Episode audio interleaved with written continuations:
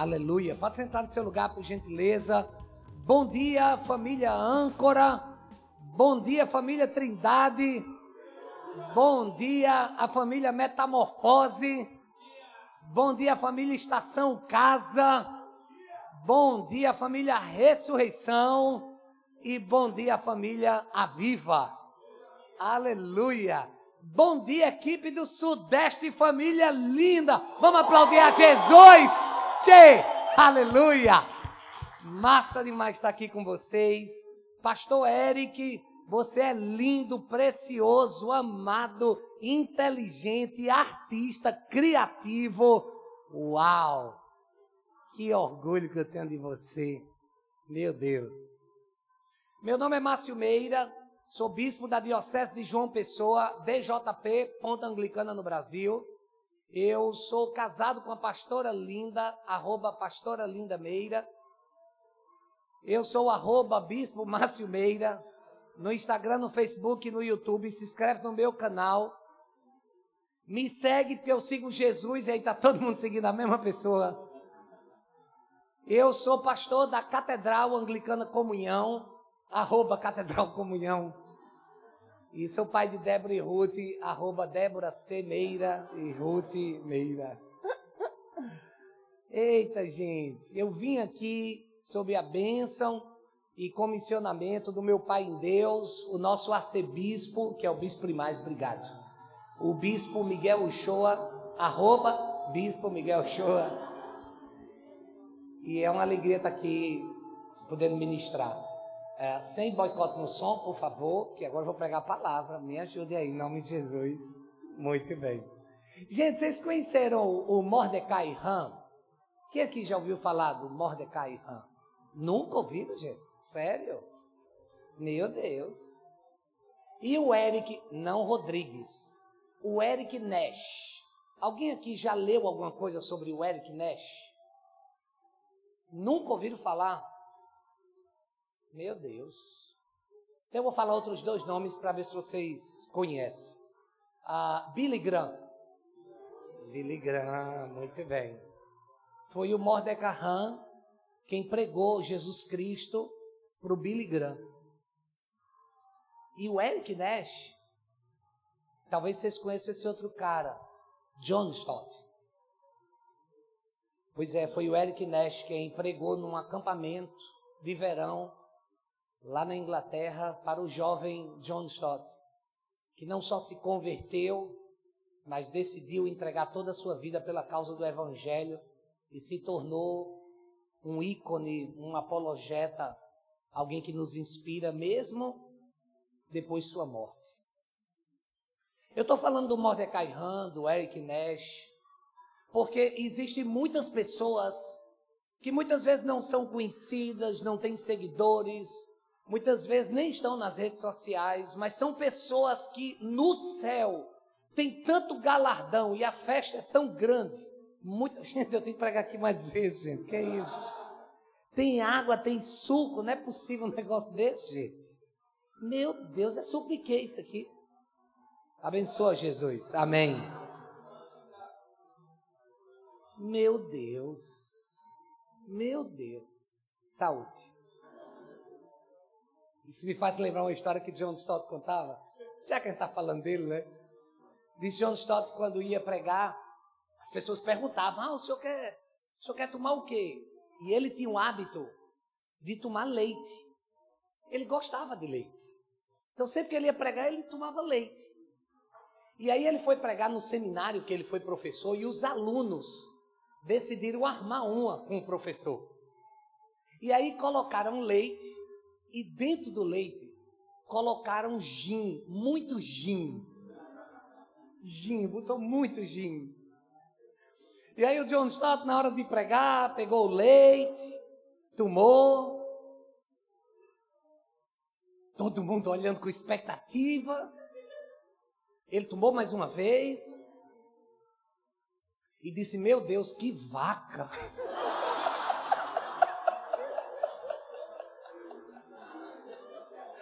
Meu Deus, que equipe maravilhosa da âncora. Uma salva de palmas para o pessoal aqui do café. Louvado seja Deus. Amém. Eles nem sabem que é para eles, mas tá valendo assim mesmo. Gente, hoje eu quero falar sobre um cara que poucas pessoas sabem a história dele. Sabem por causa da Bíblia, mas no dia a dia é, é provável que se eu fizer um levantamento aqui, a maioria nem saiba. É a história de quem o pastor Eric acabou de ler, Ananias. Ah, talvez você não saiba alguns detalhes da vida de Ananias, mas o texto lido de Atos capítulo 9 fala exatamente de dois chamados de Deus para dois homens específicos. Um se chama Ananias e o outro se chama Saulo, conhecido como Saulo de Tarso. E diante desse chamado eu quero compartilhar com você, baseado no texto lido, alguns insights que nós precisamos ter sobre o chamado de Deus para a nossa vida. Você crê que Deus tem um chamado para você? Se você não crê, eu creio por você. Ele tem um chamado para você. E o pessoal aí de cima, ó, Deus tem chamado para vocês também. Em nome de Jesus. O texto nos diz que o Senhor chama Ananias e Ananias responde: Senhor, eu tenho ouvido muita coisa a respeito desse homem e de todo o mal que ele tem feito aos teus santos em Jerusalém. O chamado de Deus para Ananias foi: Ananias, vai pregar para aquele cara que mata quem prega.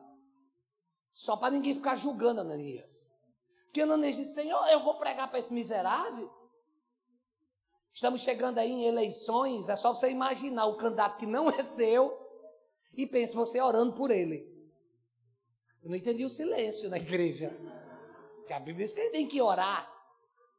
E a Bíblia vai adiante, diz que tem que amar os inimigos. Se é que você tem como inimigo ideológico, político, partidário, sei lá. Aqui o futebol é forte? Aqui é forte o futebol? É mais time carioca. Na Paraíba é do mesmo jeito, é time carioca. Então eu sei que piada de futebol não se faz.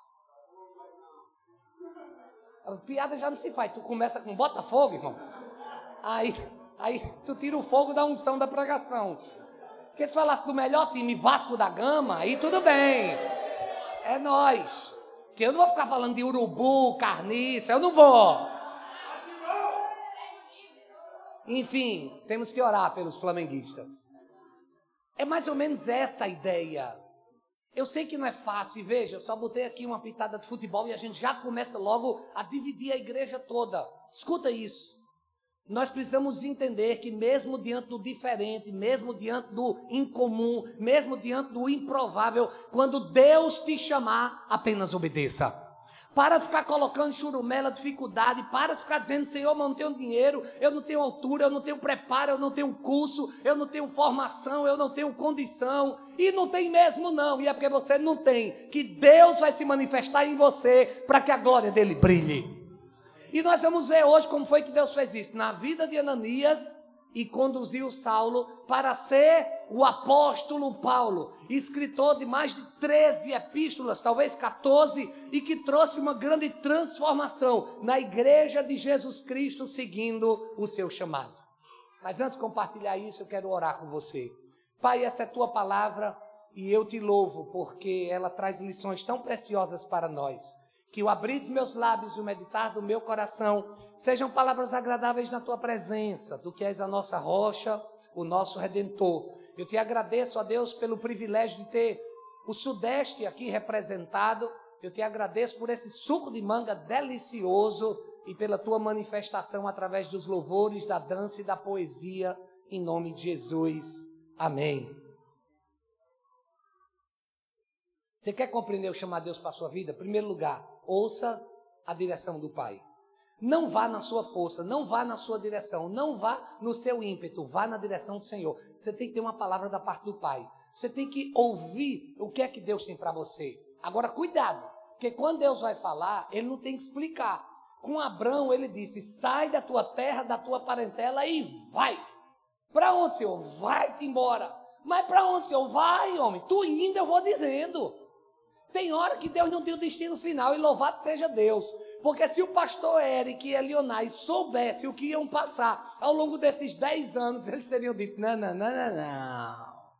Ainda bem que o Senhor foi dando a prestação. Ponto missionário Neemias. Vocês vão encontrar um doido do vem que tem. E aí vão se unir. E vão caminhar. E vão lá. Por acaso o teto vai cair. A mulher vai vir. Meu Deus, meu teto. E tal. E vocês vão andar e vão caminhar. E aí, passo a passo. Imagina se naquela época Deus dissesse: vai plantar, vai multiplicar. Não, não, não, Senhor. Deus ele não precisa dar o destino final. Ele só precisa ficar anunciando the next station is. É o que a gente escuta quando entra no metrô. Nós precisamos entender que Deus ele manda a gente ir e nem sempre ele diz aonde. Com Ananias, ele foi específico. Versículo 15, capítulo 9 do livro de Atos. Vá. Esse homem é meu instrumento. Gente, para tudo aqui, para. Vocês sabem que homem é esse que eu estou falando? Eu estou falando de Saulo de Tasso. Aquele que dois capítulos antes autorizou o apedrejamento de Estevão e estava lá na hora da morte. Provavelmente tendo tacado o primeiro paralepípedo na cabeça de Estevão. Você está me ouvindo? Era o homem que tinha autoridade. Era o homem que tinha autorização. Era o homem que perseguia. Era o homem que mandava exterminar. E Deus disse a Ananias: Esse homem é meu instrumento. Aqui tem um hospital psiquiátrico, tem. Como é o nome do hospital psiquiátrico daqui? AC? É AC. É AC. No mínimo, Ananias pensou: não, eu vou pôr AC, não tem condições. Deus não está dizendo isso. A gente não entende as coisas de Deus, mas Deus disse: esse é meu instrumento escolhido. Ele vai levar o meu nome perante os gentios, seus reis, perante o povo de Israel. Eu mostrarei a ele o quanto deve sofrer pelo meu nome. Como a gente já sabe o que acontece na história, a gente meio que se acomoda.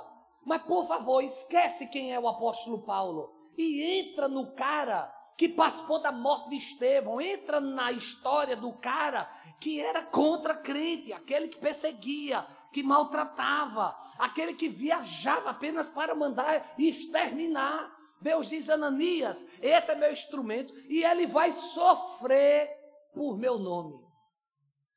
O Deus que está hoje chamando Ananias é o Deus que chamou Saulo, é o Deus que chamou o pastor Eric, pastor Pedro, pastor Jaime, cada um dos pastores, ministros aqui representados, é o Deus que está chamando você. Você só tem que estar atento para ouvir a voz de Deus, a direção de Deus e obedecer.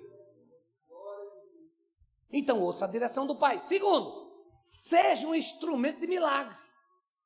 Para onde ele mandar você ir, lá diga, eu serei um instrumento de milagre. Ah, mas é um lugar pobre. Esse lugar é pobre e eu vou ser um instrumento de transformação social.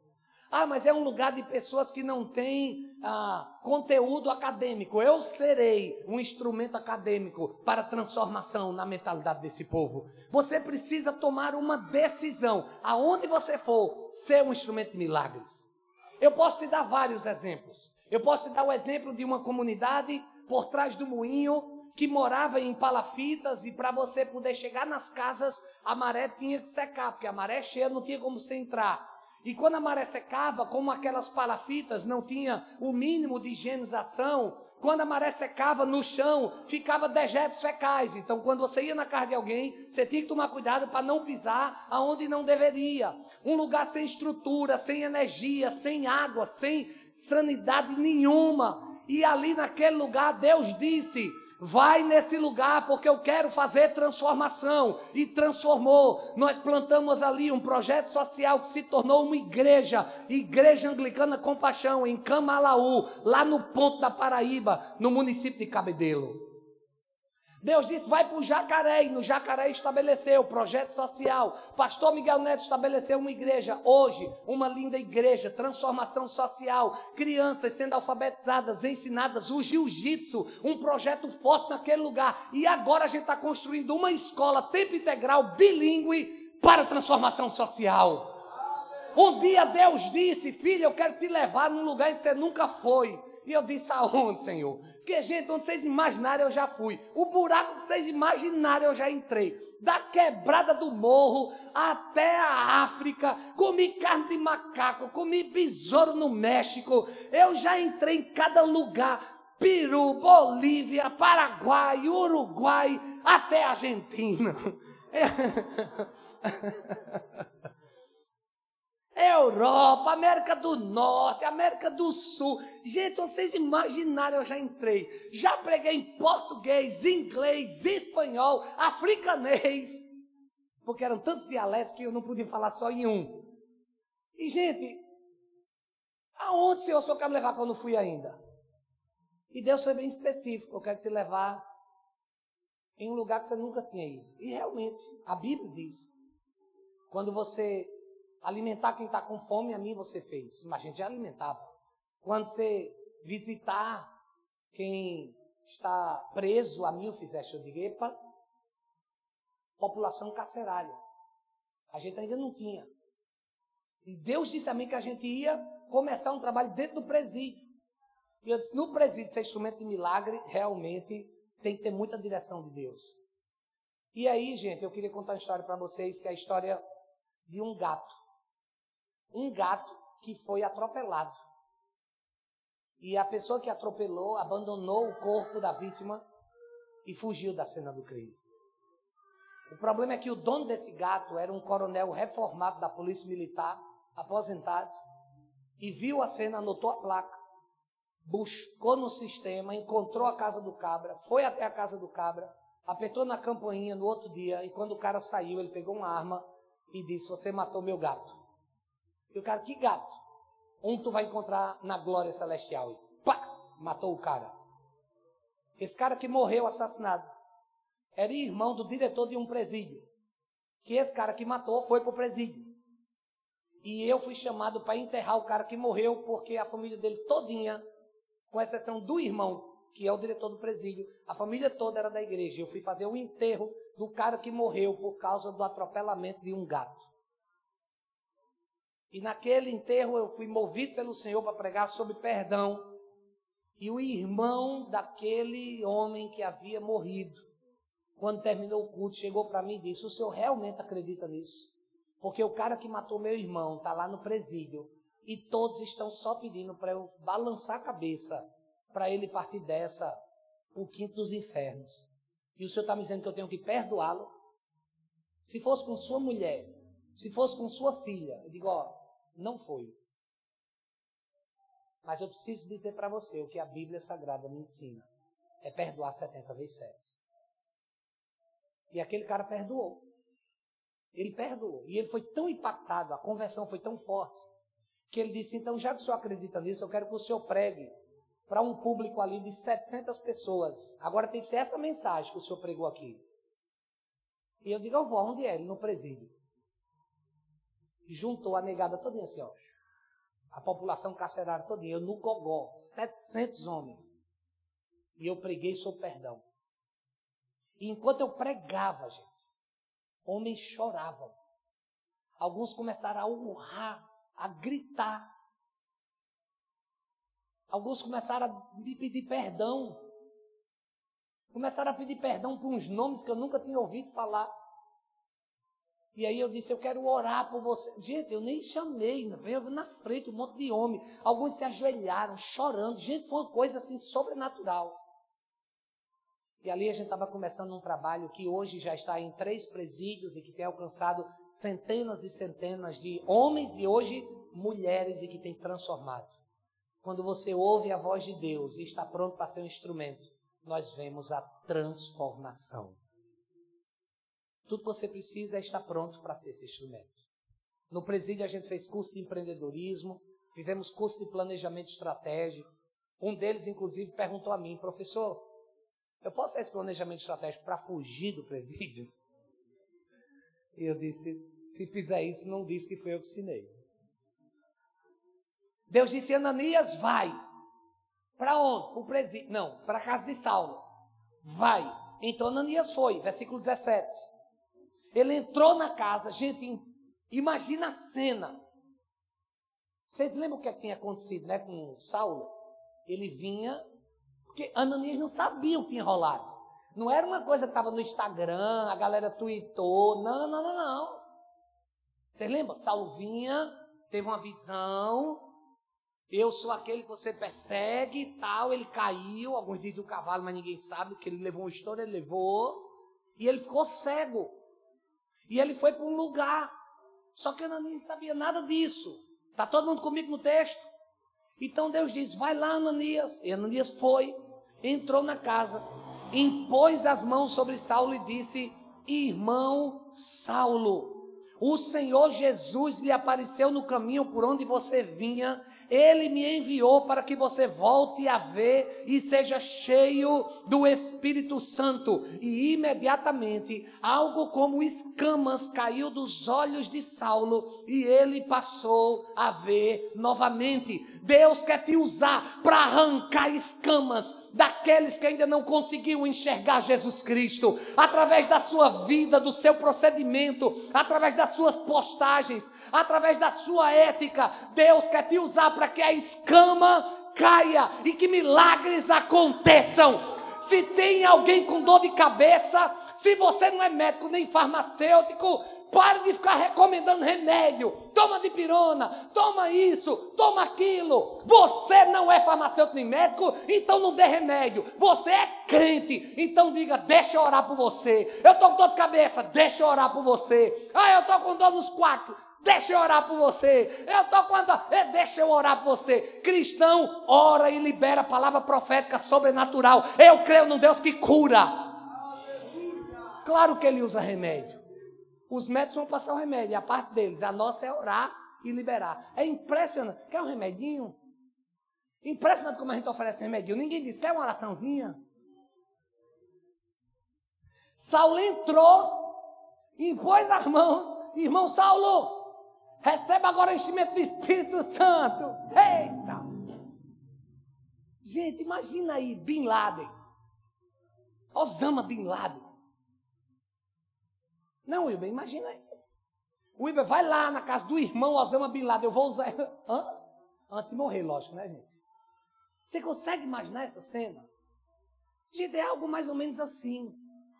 Esteja certo. O Senhor quer te usar como instrumento. Basta que você se disponibilize. Ananias era alguém talvez desconhecido para você. Mas o céu o estava preparando para ser aquele que, como Eric Nash fez com John Stott, como Mordecai Ram fez com Billy Graham, estava fazendo para levar o irmão Saulo de Tarso, conhecido depois como apóstolo Paulo, para um novo tempo na sua história. Ouça a direção do Pai. Seja um instrumento de milagre.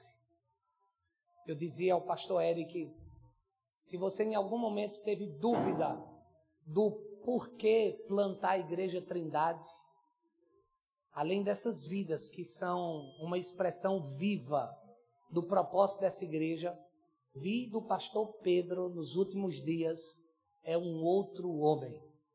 Um homem que foi amadurecido pelo fogo da experiência de estar à frente de um rebanho, de administrar uma casa. Porque pastores auxiliares crescem, mas crescem em uma velocidade diferente de quando você está à frente de um trabalho. E hoje eu quero louvar Deus pelo pastor Pedro. E hoje a Lohane não era aquela menina, era uma menina, gente. Só sabia chorar. Hoje ela chora. Mas virou uma mulher de Deus, uma mulher ungida, com café na mão, ungida dobrada. E como é bom ver esse crescimento. Pastor Eric, Pastor Elionai, vocês foram instrumentos na vida desse casal estão sendo na vida de outros e estão sendo em toda uma região. Quem é abençoado através desses instrumentos, diga amém.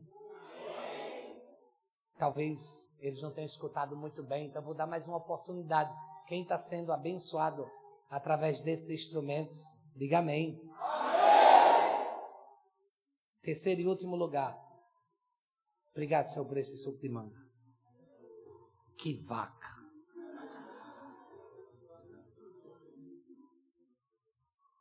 testemunhos feitos do Espírito Santo. Olha, escuta aqui, ó. Eu sei que a gente quer pagar hermenêutica para interpretar, a gente quer pagar exegese para ir direto no original bíblico, a gente quer pagar homilética para poder pregar dentro de uma estrutura adequada. E a gente quer se preparar, bênção, bênção. Entre no SAT, estudar aqui faz toda a diferença. Você será muito abençoado. Contudo, hoje, agora, nesse momento, O Senhor, Ele quer te usar. Então, se é um canal que você tem, Deus quer te usar através do canal. Se é uma rede social, que seja através dela. Se é através de um café, se é através da sua profissão, Deus quer te usar. Então, basta que você testemunhe. Vocês lembram o cara que era cego? Os fariseus chegaram lá e disseram: Que onda é essa, rapaz? Quem foi que te curou? Como é o nome do cara? Jesus fez que curso? Ele estudou teologia onde? Como é essa história cego? Só eu não sei nada. Eu só sei que eu era cego e agora eu enxergo. Isso é testemunho. Todavia, Saulo se fortalecia cada vez mais e confundia os judeus que viviam em Damasco, demonstrando que Jesus é o Cristo. Saulo, ele simplesmente deu testemunho. Eu fiquei cego, eu levei uma história, eu caí, um caba veio, me chamou de irmão, orou por mim, pediu para que eu fosse cheio do Espírito Santo e agora eu estou aqui para testemunhar. Eu me lembro quando eu me converti, ex-maconheiro, ex-biriteiro, ex-safado, ex-cheio de gonorreia, caba safado, da mundiça, que ia do baile funk até o avaquejado forró que tinha ali para tomar uma. Quando o Senhor me chamou, eu sufista, e eu me converti, eu queria falar de Jesus, mas não sabia como. Então dizia, meu irmão, se liga na parada, porque é muito massa. É um drop que você despenca e você cava, vai e dá aquela batida. E se a onda vier, você dá o flote. E depois você, uau, o Espírito Santo é massa demais. É testemunho.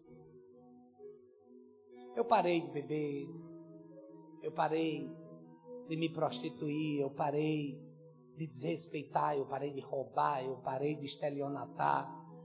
Eu paguei minha conta com a justiça no juizado de menores. É testemunho. Ananias, com resistência inicial, ele cumpriu o chamado do Senhor. Saulo, Paulo, também viveu seu destino profético. O Mordecai Ram, o Eric Nash, o Billy Graham, o John Stott, o Eric Rodrigues, a Leozinha, o Pedro Muniz, a Lohane, o Jaime, a Priscila, o Kev, o Paulo Macedo, o Reinaldo. Eles cumpriram o chamado e estão cumprindo. O irmão veio lá do Rio de Janeiro e aqui veio trabalhar, veio transferido. E ele decidiu cumprir seu chamado, louvando ao Senhor. Que louvor abençoado, obrigado, viu? Você viu que a, a pastora já ia terminar e você disse: Não, bora, pastora, bora, bora, bora na estiga. É o cara, disse: Obrigado, obrigado mesmo. Tão lindo quando a gente vê alguém pronto assim, né? E você está pronto para o chamado do Senhor?